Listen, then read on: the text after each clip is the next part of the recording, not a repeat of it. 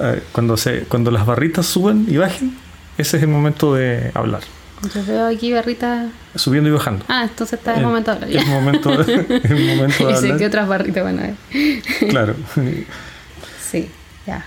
¿Hay que saludar o no? ¿Cómo se comienza? Hola, hola. Hola, hola, tejedores. Hay que saludar. Babe, tonight my heart is on fire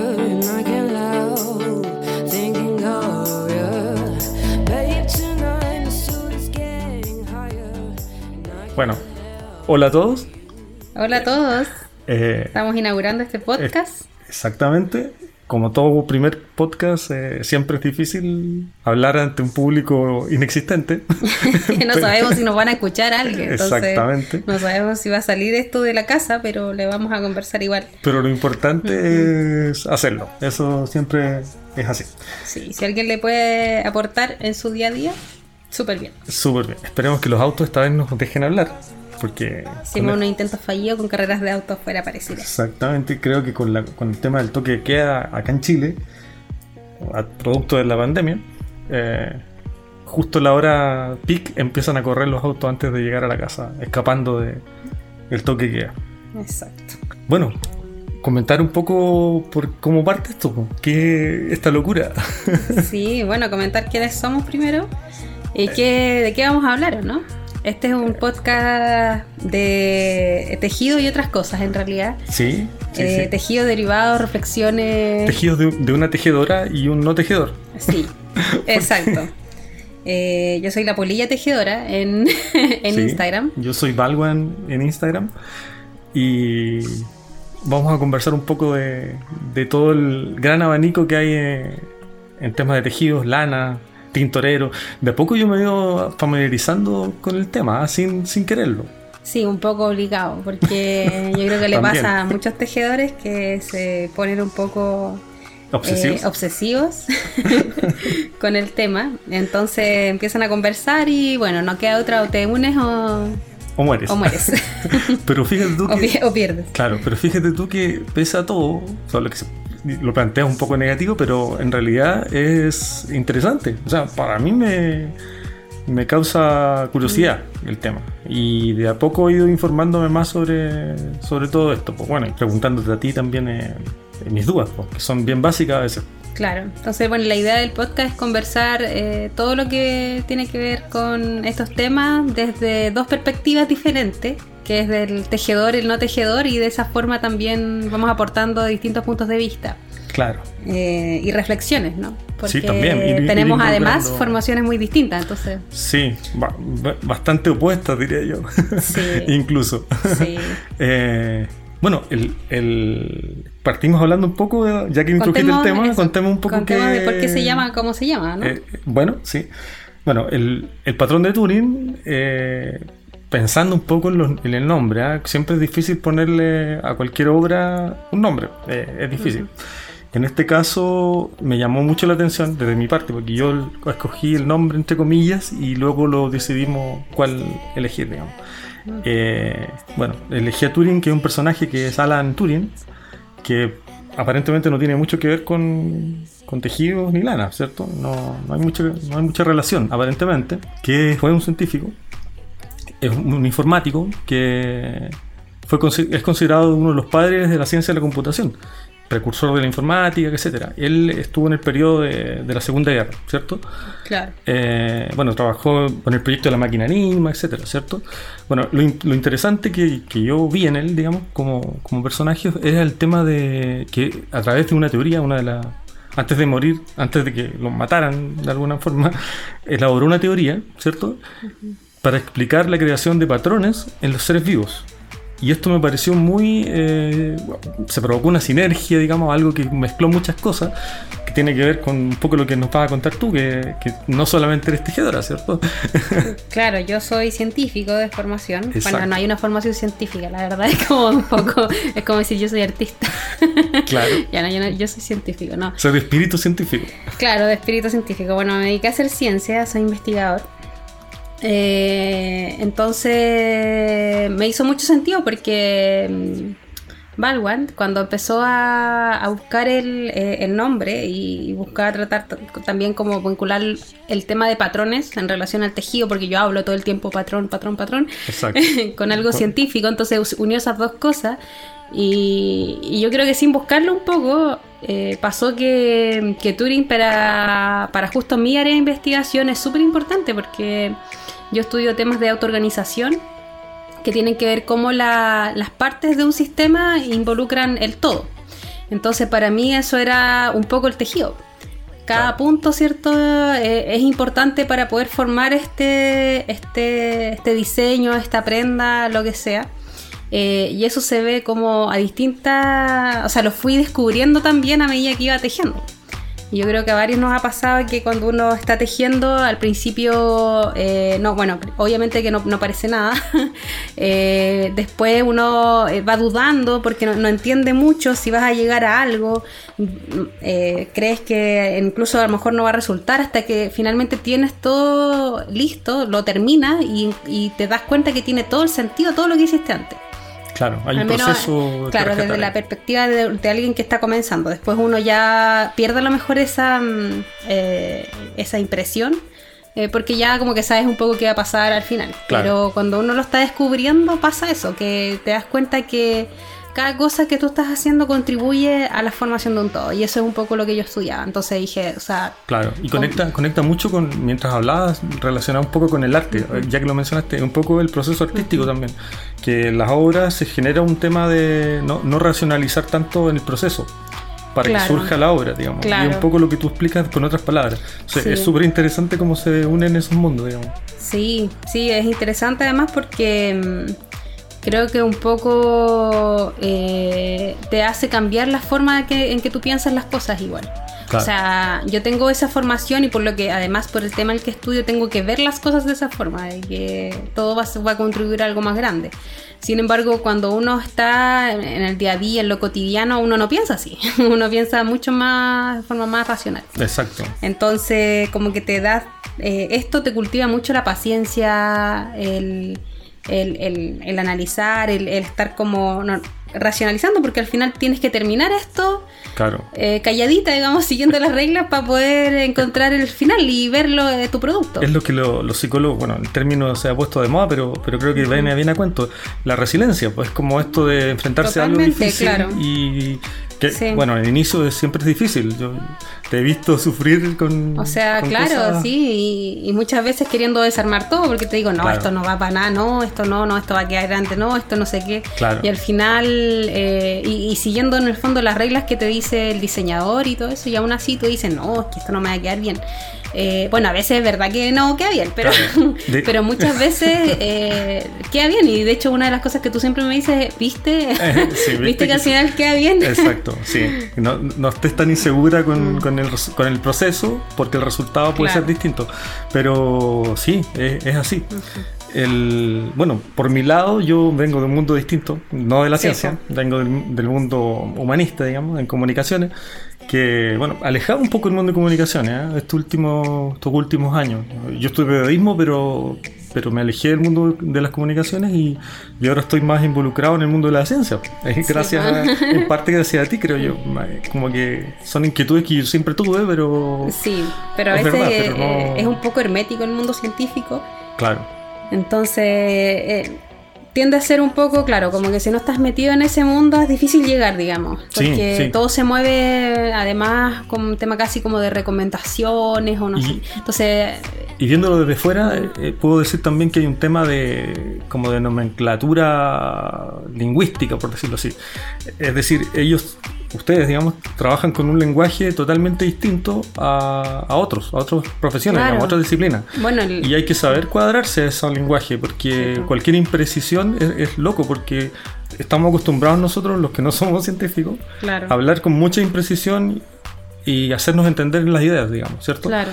eh, por contexto, qué sé yo. Y, y ustedes está- están bastante alejados de eso, pues los contextos son bien... eh, bien Sí. eh, no los toman muy en cuenta, digamos. Tienen que Claro. basarse más en los hechos, digamos. Entonces, eh, eh, entablar esa comunicación con ese tipo de lenguaje, eh, a mí me resultó difícil al comienzo, pero ahora Cada vez Sí. más lo, lo he podido solventar, digamos. Bueno, yo Pero creo que ha sido como viceversa, porque uno al final, como les decía, bueno, lo que decía eh, Pablo Bueno, o Baldwin, ah, eh, que al final el, el- como el lenguaje es distinto, eso gen- eh, genera, o la forma de hablar, si el, el idioma es el mismo obviamente, Exacto. pero la forma de hablar es distinta y eso genera una distancia social, una distancia, y uno termina comunicándose además por, eh, por los, los tiempos que uno maneja, eh, comunicándose con la gente de tu misma área, no, no diversificas mucho. Entonces eso hace que también sea como eh, sea como más aislado y, y uno a veces hasta uno mismo, ¿no? A lo que te pasa a ti para, para una para este lado, a mí igual me pasaba para el otro cuando Claro. hablaba con personas como pasa en el mundo de la difusión, por ejemplo. En la difusión Claro. científica, bueno, estamos hablando casi de ciencia, pero ya vamos a salir de esto. Sí. Eh, en el tema de la difusión científica, por ejemplo, pasa mucho eso. O sea, eh, los, los equipos de científicos que trabajan en difusión les cuesta mucho conectar con, con la difusión en sí misma. O sea, Sí, es yo creo que por eso la complejo. ciencia se aísla mucho Claro. y claro. Bueno, pero para que nosotros no nos aislemos, Exacto. nosotros pensamos en el tema de el patrón de Turing, que es nuestro podcast. Eh, justamente para lo mismo, comunicarnos desde aspectos tanto como científicos como, como desde las comunicaciones, desde el humanismo, digamos, eh, en esos temas que son de tejido, tejido, bordado, Claro. Algo que responde como a otros a otras perspectivas, ¿no? De Exacto, Salir sí. un poco de esa Sí, sí, eh, que, que, que no es tan hermético. O sea, nada, con esto, con todo esto nos estamos dando cuenta que nada es tan hermético. sí. Eh, si uno puede hablar de tejido, puede conversar de cine, puede conversar de ciencia, puede conversar de Y no, nos hemos dado cuenta en todas nuestras conversaciones que al final hemos terminado reflexionando Sobre distintas sobre cosas. distintas cosas que a partir del tejido, pero que no tienen nada que ver a veces con cosas tan concretas del tejido. Exactamente. sí. Eh, son como derivados, temas que salen y la idea Sí. también para nosotros sería como expresar un poco y compartir esas reflexiones con ustedes. Y eso un poco es el espíritu del podcast y así surge la idea de, de querer realizarlo, porque por conversar nosotros con- conversamos muchas, de muchos temas. Sí, siempre decimos, bueno, ahora es como concretar un poco el tema del podcast en un tema, pero Sí. en realidad siempre hemos dicho nuestras conversaciones de sobremesa deberían ser grabadas porque no es que nosotros seamos súper interesantes. Lo No, que pasa no. es que reflexionamos a veces y conversamos mucho de Claro. temas que Se- surgen muchísimas ideas. Sí, surgen ideas que decimos, eh, oh, mira, esto es Y interesante. se van conectando y concatenando muchas ideas. Entonces Claro. eso es interesante. Quizás no tanto por el contenido, como dices tú, si somos Sí. igual que la gente Sí, normal. no, o sea, nos digamos. reflexionamos de forma más inteligente que el resto. no, no, jamás. Pero sí tenemos, eh, lo, lo bueno que hacemos a veces es comunicarnos con varias, de- con- desde varios puntos de vista. Bueno, Claro. al ser de distintas disciplinas, eso ayuda mucho, enriquece. Claro, Exacto. Eh, bueno, creo que, eh, Entonces que, puedo... que es buen momento ahora para conversar un poco de, de- Es buen momento porque ju- justo da pie a, que- a conversar un poco del mundo de las lanas en sí mismo. O sea, ¿cómo, cómo llegaste tú, por ejemplo, al mundo de las lanas? Claro. ¿Cierto? Eh, Como en, en hechos concretos, digamos. Sí, bueno, yo llegué, el, o empecé en realidad, eh, concretamente, yo creo que el 2012 como en temas de crochet, y yo creo que todos partimos un Cierto. poco con temas de crochet. Sí, ¿ah? cierto. Sí. Eh, Bueno, las manualidades para mí siempre han sido súper importantes, pero por temas de estudio y todo eso, y, y además que siento que cuando uno hace manualidades tienes que estar como un poco más establecido, o eso lo veía, así lo veía yo, en un lugar. Y yo desde que me fui a estudiar, que estudié fuera de la ciudad donde yo vivía, eh, transitaba de un lugar a otro, entonces poco tenía espacio, más no tenía ni para guardar una foto, entonces Claro. no tenía que todo caberte en dos maletas y por lo tanto las artesanías, las manualidades y todo eso quedaron afuera. Y en, Hasta los, que y en los tiempos de estudiante, hay que decir Y que, además, que esos claro. son tiempos bien especiales. Exacto, Sí. entonces me enfocaba en otras cosas y las fui perdiendo hasta ya como más o menos el 2012, en donde ya estuve como un poquito más estable. Eh, y empecé como a retomar y, y fue como revivir, pues si era algo que, que yo Sí. había hecho desde pequeña. Después se me ocurrió estudiar un doctorado y obviamente que fue a pique. bueno, coincidió con la pandemia también. Eh, hay como Sí. dos- varios eventos que hicieron. eh, Claro, pero claro, desde 2012 Sí. hasta, hasta, hasta este tiempo más o menos bueno, hubo hartos tránsitos entre medio también el doctorado y ya llegó la pandemia en donde yo creo que a todos nos movió el piso de, diferentes distintas formas. Mm. Claro. Entonces si bien hacía como un poquito crochet y hacía cositas y, y poquito, digamos, durante todo este tiempo, eh, bordaba o hacía ese tipo de cosas, creo que con la pandemia fue, se fue acrecentando la necesidad. Sí. Eh, y creo que fue en general como una explosión, ¿ah? por lo que, Sí. bueno, tú me comentaste por un lado y después Sí. yo pu- pude ir viendo que hubo como una Claro. explosión con esto del tema de- del tejido. Eh, impresionante Sí. fue. Sí, fue súper eh, impresionante porque todos, yo creo que, bueno, y se vio por temas ya más concretos, ¿cierto? Estadísticas, ventas, todos los Sí. economistas empezaron a decir, Sí. uff, el mercado del tejido se fue muy para arriba. Eh, yo la verdad que desconocía obviamente eso, yo creo que todos vivimos nuestra... No, no estás pensando en qué es lo que está de moda. Eh, entonces cuando yo empecé, eh, partí obviamente que cuando estás en- terminando ya el doctorado en un momento así tan es- estresante como ese, en general todas las finalizaciones de etapa son súper estresantes para cualquiera, creo yo. Sí. Eh, plus pandemia, además, entonces como fue un- fue súper fuerte y eso hace que uno vuelva a reconciliarse o, o a buscar en uno mismo, como cosas Claro. que te calman. La ansiedad, Sí. porque no podía salir tampoco. Sí. Una de las cosas que nosotros hacíamos harto era salir a cerro. Claro, a caminar. vivíamos bastante vida Vivíamos- exterior, sí, exterior, saliendo, claro. trekking y miles de cosas. Entonces era como ya buscarse algo que, eh, que hiciéramos acá, digamos. Sí. Así que un poco fue fue el, el el curso natural de lo- a lo que iba. En el fondo era como ya tengo Claro. que dedicarme a eso. Al principio dije Y voy también, a... y creo que algo importante que, que no se te olvide también, que yo lo he notado desde fuera, digamos, es Sí. que eh, con esta actividad, que es el tejido, te permite lograr algo que no se logra con otras actividades. Por ejemplo, quizás con el leer puede ser una actividad parecida, que te, te hace moverte en otro plano con la realidad. Te pones más concentrada en lo que estás haciendo y de esa forma vas descansando ahí también, en ese proceso.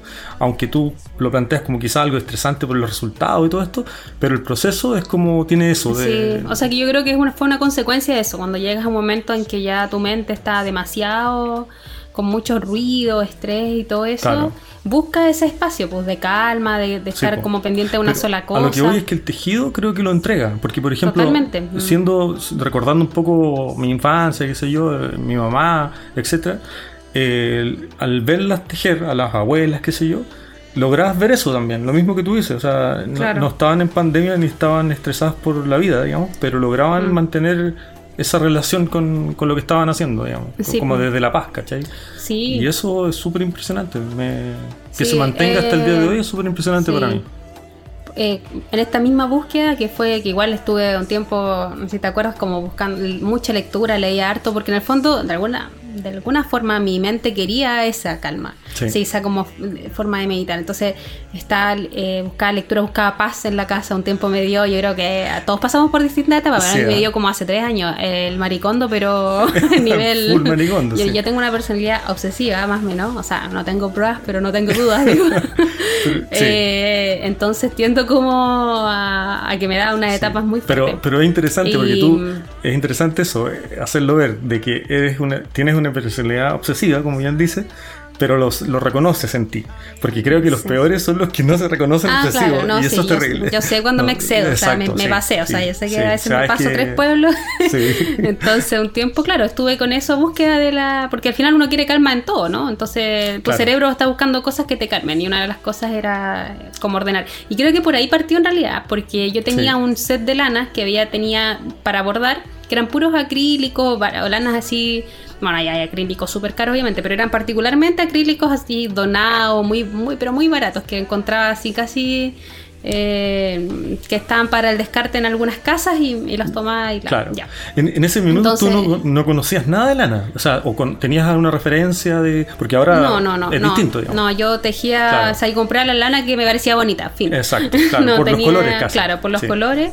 Y justo además, eh, como estaba abordando cosas de la violeta, Ah, que me claro. generaban como mucha, no sé, como felicidad, ¿no? De- Sí, son, sí, son arpilleras y cosas así, me evocaban, claro. Entonces, por lo tanto, recolecté lanas muy fluoras. o sea, no flor, pero colores Sí, muy color encendidos. muy encendido, muy Entonces tenía- saturado. Claro. en. Entonces empezó esta época de maricondo. Después de, de haber tenido esta colección de retas, o sea, de, de- de lanas y, y ese tipo de cosas, Entonces dije, chuta, ¿qué hago con las lanas? Porque también estábamos buscando la manera de ser eh, más sustentable, por el Claro. sentido de no las voy a botar, obviamente, estas cosas tienen que tener Hay una que darle un utilidad. uso, claro. ¿Quién conozco que teja? Nadie. Eh, voy a bordar, pero tengo tanto, no voy a- o sea, tendría que bordar el muro completo para poder gastarlas. Entonces, como que necesitaba, yo gastaba todo. ¿Te acuerdas que estábamos en onda como, ya quedó un té, ya tenemos que tomar ese té porque. Claro, sí, era Ah, minimalismo absoluto. Minimalismo absoluto, Sí. totalmente. No, no me gustan mucho las etiquetas, pero era un poco de esa. yo te decía, voy a hablar poco porque tenemos que ser Sí, minimalistas. minimalista, hay que condensar. Claro, el lenguaje. Eh, no, el lenguaje, mala para condensar el lenguaje, ya me van a. Aquí el, el Balwen me va a tener que. eh, No, está bien, sí, el pod- los ay- podcasts se tratan de Ayudar eso. a condensar. Pero bueno, yo me estoy yendo a la media vuelta. Sí, sí, pero la, Eh, la pregunta iba es bien, que- no te ha salido la pregunta. Claro, o sea, estoy De en mi tránsito, en mi tránsito, momento. porque llegué al tejido más fuerte, porque como les decía, ya tenía un poco antes de eso. Eh, y fue por eso, entonces dije, voy a hacer una manta, porque había que hacer, como, dentro de este concepto minimalista, sustentable y todo, tenía que hacer algo que me sirviera, no iba a hacer una cosa que no me iba a servir, o que no le iba a servir a nadie.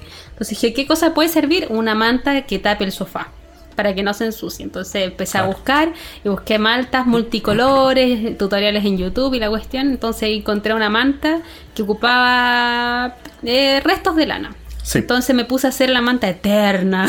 Sí, bueno, eterna. además sí. para era metros y metros de manta. Era, sí, mucho, muy grande. Así que, pero la idea era ocupar esa lana, eh, darle una utilidad, no botarla obviamente, eh, y lo hice. Y ahí después me empezó a gustar y dije, bueno, he, he tejido tanto a crochet con esta manta que voy a buscar ahora hacerme, tenía una lana muy bonita, que dije no la voy a ocupar para la manta porque era muy bonita, voy a hacerme una prenda. Claro. Entonces empecé a buscar tutoriales de prenda, bueno, en fin, ahí llegué a los patrones de crochet. Encontré, me empecé a hacer, eh, a hacerme prendas porque tenía que ver con la sustentabilidad, pues dije, Claro. no me gusta la, no me gusta comprar ropa, eh, además algo que no, o sea, no, es no lo que unió todo, sí, ahora que lo dices, por eso, haciendo la historia y por eso claro, digo esto, sí. porque yo siento que ese fue mi Sí. verdadero recorrido, Porque un poco desde la sustentabilidad más que- Pasó, hay un aspecto también que, que no lo has dicho, que pasó por el tema mental también. Que Mm. tú empezaste a pensar que, bueno, yo te, te, sigo todavía en todo Claro. esto porque encuentro que tienes razón. Eh, en el tema mental, de, de que esto un poco de vivir lo que piensas, digamos.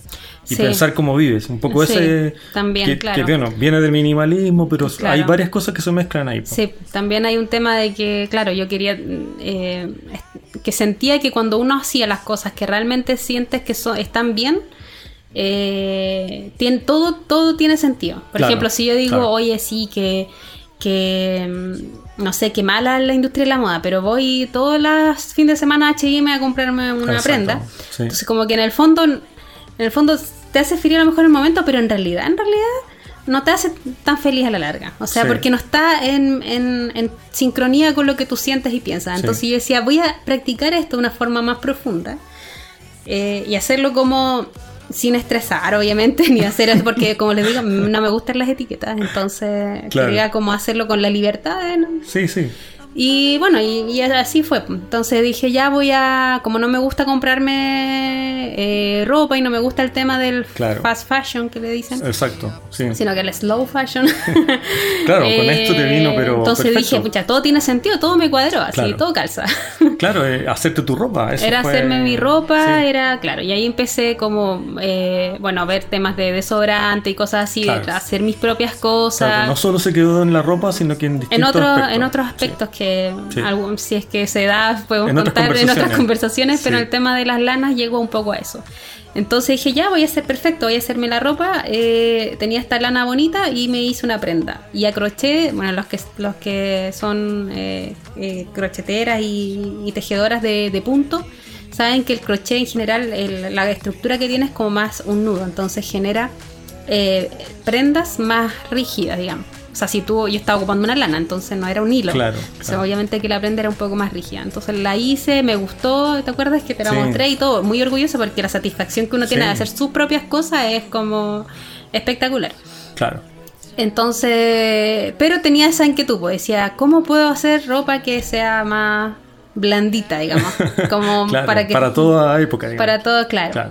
Sí, porque la idea era seguir con esto. Y ahí llegó al mundo del tejido ya de patrones de crochet, a después patrones ya de punto, aprendiendo a leer patrones en inglés y bueno, Claro, ahí Y ya te, te liberaste. se- seguiremos hablando de esa es parte, como pero- que se, se desbloqueó, como dicen, se desbloqueó una parte Sí, y luego ya te Claro. metiste en el mundo. Sí. Y ahí uno dice, ya listo, ya tengo esta parte como cubierta, ya entiendo. Después, Claro. entre medio, me compré una máquina. O sea, me claro, me compré una máquina de coser. y- claro. eh, y y un poco apuntando a lo mismo. Dijimos, o sea, claro. tenemos las capacidades para aprender de todo, ya hagamos las cosas que podamos hacer. Claro. No, claramente no voy a, o sea, si, si tomara leche no voy a ir a ordeñar la vaca, Sí. ni voy a ir a esquilar la, la oveja, pero al menos hasta donde yo pueda voy a tratar de aportar desde, desde, Desde ese punto, claro. Sí. Así que también el trabajo me lo permite igual. Yo entiendo a la gente que trabaja en oficinas que tiene que andar de Sí. punta en blanco, con tacos y todo. Sí, sí. Trabajo científico es bien hippie. o sea, no es que... permite un poco más claro, eso. permite bastante eso, andar con ropa más relajada, zapatillas. Exacto, porque ya incluso eh, pienso, no sé, se me ocurre que en muchos lugares, eh, en estos códigos de etiqueta laborales de alguna forma, no, como que pienso que debe haber lugares que no puedes ir con un chaleco de lana, digamos, por muy bonito que sea, porque no está permitido, o sea, tienes que ir con terno, Claro. no sé, con corbata, Claro, camisas, les camisa, obligan blusas ¿cierto? y todo eso, claro. Y es más difícil, entonces son cosas que, que hay que ir transando, digamos. Ah, me, me quedo con mi stock de ropa para vivir, digamos, y para trabajar tengo mi propio, mi propio ropero, digamos. Exacto. Eso. Sí, eso. Ese fue mi tránsito. Eh, ¿Qué te parece si, si damos por concluido este podcast y, Podemos seguir el próximo, y seguimos la próxima... el próximo episodio que no sabemos cuándo va a ser, pero... Pero pronto, porque, mira, me resultó muy agradable este piloto, primer Sí. capítulo, no sé. Sí, igual y nuestra idea es hacer como un capítulo, bueno, no sé si quedó tan corto, pero capítulos más cortos quizás la próxima para... Quizás más corto o quizás de esta, de este, Sí. de esta extensión, no lo sabemos aún, pero, pero prometemos que Exacto. van a haber más. Exacto. Así que nos vemos la próxima, en el próximo episodio. Pronto, No, pronto. Pronto, pronto. Nos vemos. Nos vemos, chao. Chao.